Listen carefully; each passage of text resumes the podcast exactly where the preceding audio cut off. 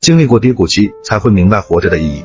表面风光的时候，一群人围着嘘寒问暖；一旦落魄，甚至负债累累，各种债务还款逾期，穷困潦倒，连生存都成问题。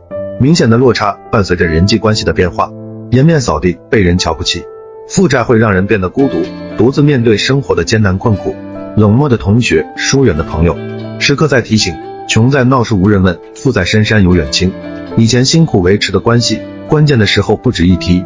没有感同身受，不会带来任何帮助。相反，撒盐的大有人在，换来的是耿耿于怀。不要试图去解释，没人愿意听失败的理由。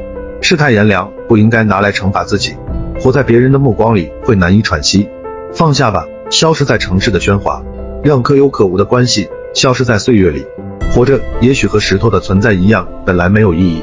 负债累累的人生，多了一份责任，没有资格放弃。为了翻身上岸，拼尽全力，弥补对家人的亏欠，就是活着全部的意义。